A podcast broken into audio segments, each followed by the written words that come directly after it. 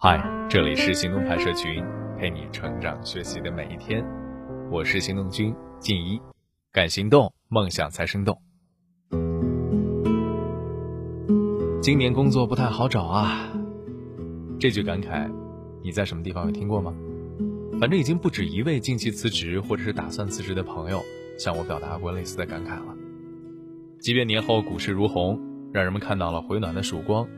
依旧无法完全扫除现实当中的一些阴霾。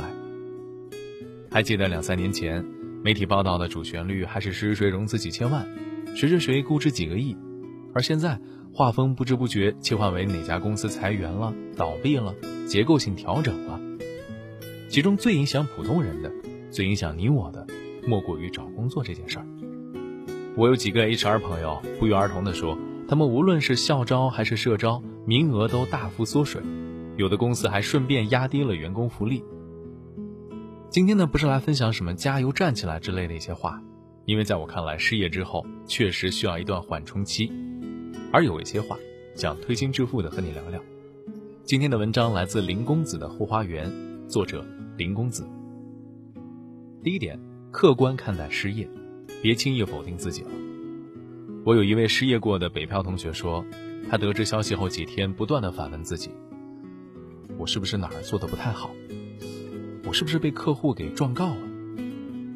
我是不是没有和领导搞好关系？过度的主观脑补，让他陷入了无尽的纠结痛苦。被裁员的部分人或许有能力的因素，可还有很大一部分人丢饭碗并不是自身问题啊。我前东家裁员的时候，三个小时内裁掉了一个游戏业务部门，员工们还是和平常一样来上班，没过多久。被技术总监叫到天台，半个小时后下楼，所有人收拾东西，在行政人员的协助下走人。下午过来上班的同事还开玩笑问：“哎，某某部门今天集体翘班了？”偌大的办公室噤若寒蝉，谁都不知道该怎么回答。这种裁员就是所谓的战略性人员调整。那个部门是刚刚成立两年的新部门。公司上一次战略优化的时候，把它作为重点业务，花高价挖人，风风火火的准备大干一场。结果呢，这火还没烧起来，就正面撞上了经济不景气，公司盈利大幅下降，只能砍掉整个业务。哪怕做得再好，也没有办法幸免吧。第二点，转折点没准是件好事儿。俗话说得好，上帝给你关上一道门的同时，会给你打开另一扇窗。我之前所在的项目组，也曾经在效益不好的时候劝退过两位员工，一位是刚刚毕业一年的年轻员工，一位是三十七、三十八岁的技术老员工。年轻员工离开后就职的第一家创业公司，现在已经是旅游行业第三了。后来他跳槽的第二家公司是 BAT 之一，前几年已经在工作所在城市买房定居。年长员工切换工作的时候难度相对高一些。他是技术出身，并且始终做基础工作，用人方自然会考虑到年龄、经历、家庭等等。好在几个月后，他也找到了比较满意的工作。客观来讲，失业对年轻人而言更像是一个转折点。从个人看，年轻人在毕业后零到三年，多数还处于找方向的摸索阶段，在一家公司一份工作上从一而终的概率本来就比较小，多尝试不是坏事。不管是主动还是被动，从企业看，百分之七十以上的岗位都是基础岗位，年轻员工成本不高，企业也倾向招年轻人，没准儿还能当个后备力量好好培养。一句话，你的可能性很多。所以啊，社会对年轻人是挺友好的，你更应该关注的是后续是否要换个跑道，自己有没有什么新的目标，到什么地方能够让自个儿的身价尽快的涨上去，得可劲儿的利用这个机会了。第三点，冲击最大的其实有两类人。第一类，原收入或岗位不低，动辄大几十万的工资还是其次，管理岗一旦选错，将带来不小的负面影响。高管型的人才不少是大神，请神容易送神难，也是个软肋。万一要替换他，有时意味着将他所在的整个团队重新洗牌，代价不言而喻。与此同时，失业对高收入人群内心造成的影响更大。我认识的一位私企中层，分公司合并后，原先就与上司不和的他，被管理层顺水推舟的发了好人卡。令周围人非常出乎意料的是，空窗期长达了近一年。因为无论从能力、从资历看，他都拿得出手啊。他也不是找不到工作，只是在二线城市，符合他预期的岗位着实不多。你让他去找一个五六千的工作，且不说自己愿不愿意，用人方也不见得愿意选一个能力过分大于岗位要求的人吧。高收入人群反而是最危险的一群人。第二类就是中年人，什么样的人对失业最焦虑？人到中年，拿着不算高的固定工资，又没有其他收入的人，上有老下有小，种种刚性支出，让你张开眼睛就想着。今天又是花钱的一天。你看，我朋友在买房的时候给我算过一笔账，我估计不用我说你也知道，每个月、每一年算下来得花多少。买房后啊，人突然就怂了不少。网上说的没错，有房有车的中年人果然是最好欺负。说的委婉一些，一副大局已定的画风。偏偏不凑巧，这第一类和第二类，往往是同一个群体。你说能不焦虑吗？分分钟就是一个焦虑 plus 啊！那作为一个时刻准备失业的中年人，该有什么样的想法和准备呢？这样三点啊。第一点，给家庭做好保障。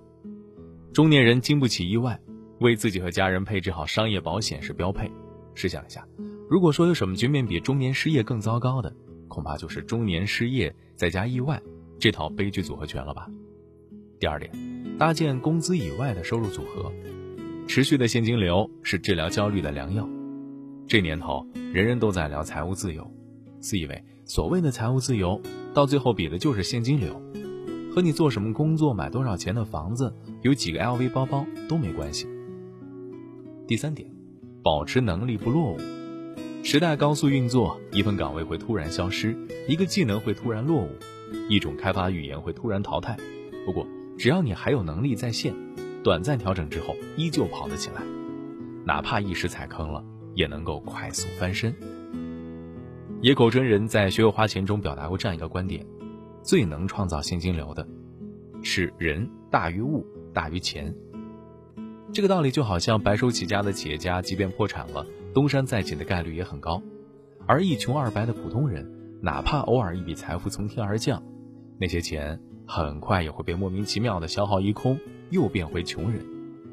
人，永远是创造现金流最重要的资产，没有之一。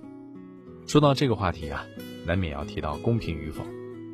扎克伯格说过一句话：“悲观者往往正确，乐观者往往成功。与其纠结正确但不可改变的事儿，不如乐观些。这个世界上没有什么是过不去的。毕竟，多数人在回头看当初觉得天都要塌的事情的时候，都会释然一笑。”当初是苦了点好在，这不也扛过来了吗？好了，今天的文章就先到这儿了。你还可以关注微信公众号“行动派大学”，还有更多干货等着你。在雨天，雪为你撑伞，